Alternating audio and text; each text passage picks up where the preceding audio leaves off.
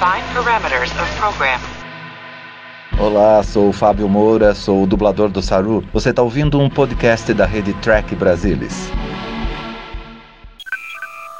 Domingo 13 de novembro vai começar seu programa predileto de Star Trek. Então, confiram quais são as notícias dessa edição do TB News.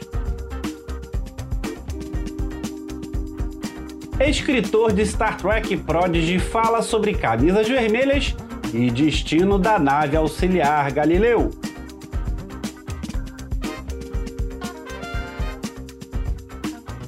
Angus Inri comenta a evolução do personagem Zero em Prodigy.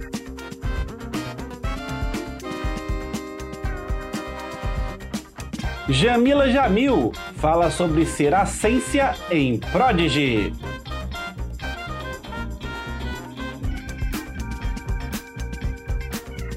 Adereços e figurinos das temporadas 1 e 2 de Star Trek Picard vão a leilão. Tudo do universo de Star Trek você vê por aqui. Então vem comigo, porque o TB News 140 está no ar.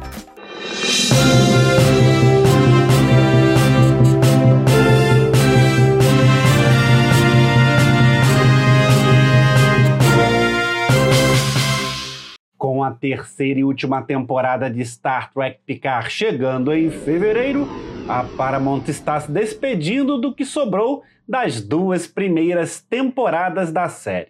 Um leilão online de adereços está ocorrendo no final do mês, com lances a partir da próxima semana. A Paramount Consumer Products Experiences se uniu novamente à Prop Store para o primeiro Star Trek Picard Auction. Mais de 300 figurinos originais, adereços, decoração de cenários e recordações dos bastidores serão oferecidas neste leilão.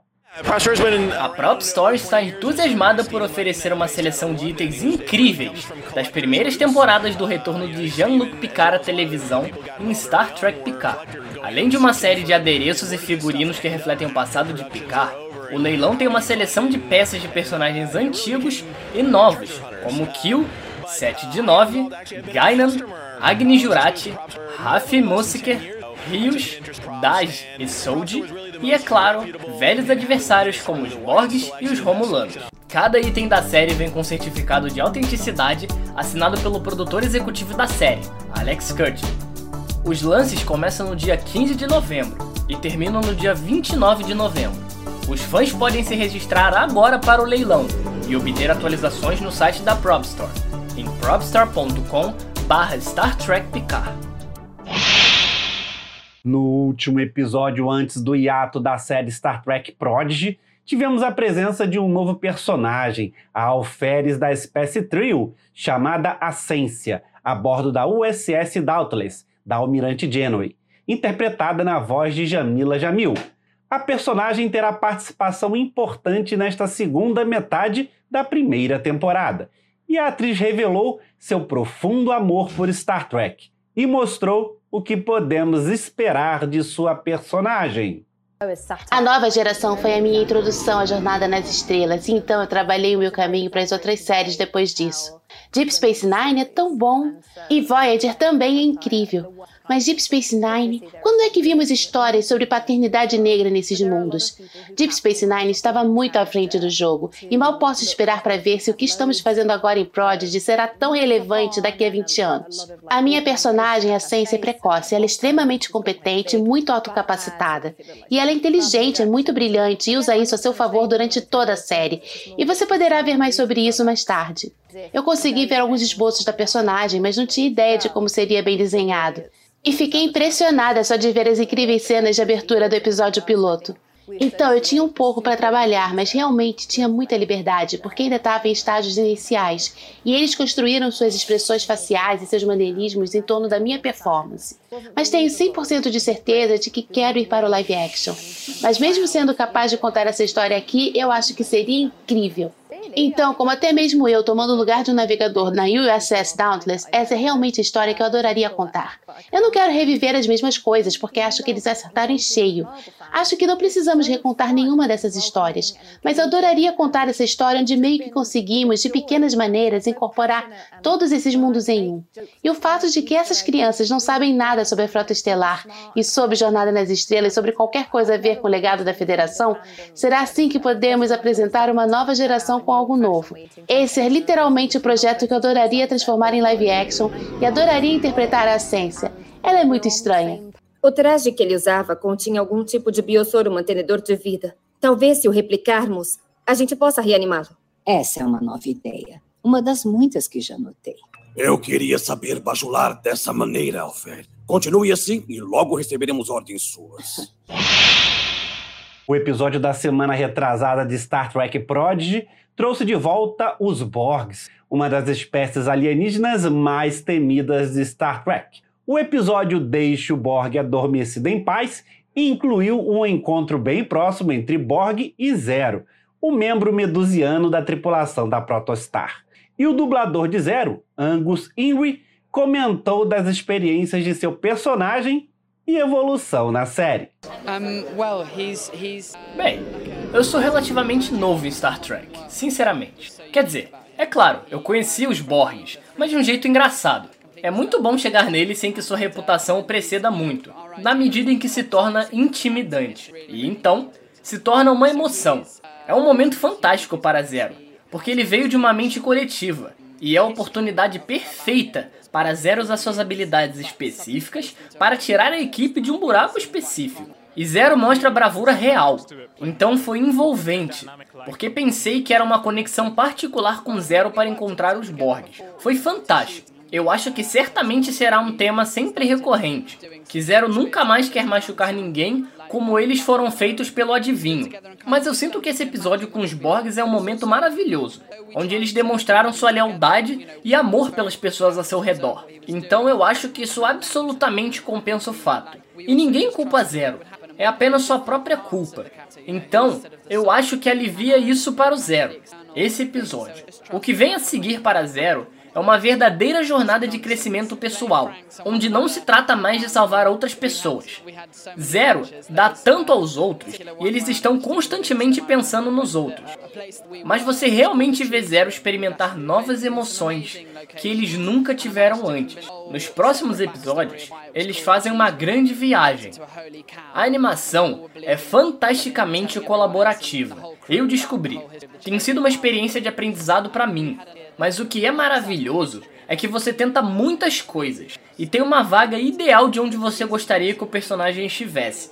E então você vê algumas imagens iniciais do seu personagem. E então você vê que eles são animados de acordo com suas falas. E em seguida, seu feedback de desempenho realimenta como os animadores crescem o personagem. É essa abordagem incrivelmente colaborativa que você não encontra em outros meios, em que os animadores estão influenciando o dublador então, o dublador influencia os animadores e até mesmo o arco da história. Então, eu acho que foi através de uma série de experimentos. Sabíamos que eu ainda tinha as características que queriam incorporar com Zero, e eu sabia que elas não eram corpóreas e sem gênero. Então, precisava haver uma espécie de neutralidade. Mas a curiosidade, isso é o principal. Curiosidade é uma profundidade emocional crescente. E eu acho que, embora a voz esteja lá agora, continuo crescendo com o personagem também. A gente achou que tinha te perdido. Eu já encontrei a minha coletividade. O último episódio de Star Trek Prod, O Mundo é um Palco, apresentou a USS Protostar, encontrando um planeta de alienígenas que construíram uma sociedade em torno dos registros e ensinamentos de um membro há muito perdido da tripulação da USS Enterprise da Star Trek série original. Esse tipo de episódio, cheio de histórias, é o que você esperaria do escritor e coprodutor executivo Aaron Waltke, que também escreveu o episódio Kobayashi, com hologramas de Spock e outras lendas de Star Trek. Waltke falou sobre como foi montar este episódio. Sempre fui obcecado por camisas vermelhas em geral. Eu sempre me perguntei, como é que cada um foi eletrocutado pelo computador definitivo ou algo assim e simplesmente desapareceu? Certamente há mais coisas acontecendo com esses caras que eles estão constantemente deixando para trás, em planetas, e apenas dizendo: sim, bem a parte do negócio. E com Obsession em particular, acho que eu fui atraído para esse episódio especificamente por causa do mini arco de Garovic, de ser alguém que está sentindo exatamente a mesma ideia de uma espécie de síndrome do impostor. E o fato dele ter desaparecido depois daquele episódio, em que realmente parecia que eles haviam feito uma conexão, Kirk Garovic me pareceu. Eu me pergunto o que aconteceu com ele. Então, enquanto estávamos realmente divulgando esse episódio e conversando, pensamos: quem é essa pessoa? E então revisitamos Obsession na sala e sentimos que isso realmente fala perfeitamente. Porque, de certa forma, o arco de Garovic é uma espécie de espelho ligeiramente distorcido do que está acontecendo com nossa equipe, pois eles estão empurrados para uma situação que parece estar fora de seu controle. E eles ainda podem ser essa frota estelar naqueles momentos que contam? E foi uma espécie de cereja no topo do bolo que Garovic, eu acredito, foi o único camisa vermelha menor a sobreviver a uma festa de desembarque. Mas depois você nunca mais o viu. Então, eu sinto que pelo menos merecemos saber o que aconteceu com ele. Eu sou Alfer da Frota Estelar Enterprise, detetor do Comunição, o mais corajoso entre nós. Tá curtindo Prodigy? Eu tô adorando. Para matar a curiosidade de quem vê Prodigy na versão dublada em português, como eu, quem dá a voz ao Zero é o paulista Heitor Assali. E quem dá a voz a Alferes Ascência é a também paulista Gláucia Franchi. Então, Aproveita que o programa está terminando, deixa seu like e comentário do que está achando dessa série animada infantil. E não esquece, se quiser me mandar um vídeo ou mensagem, pode mandar pelo e-mail. Anota aí, programa tbnews@gmail.com. Obrigado pela audiência, obrigado pela presença. Nos vemos no próximo programa. Tchau.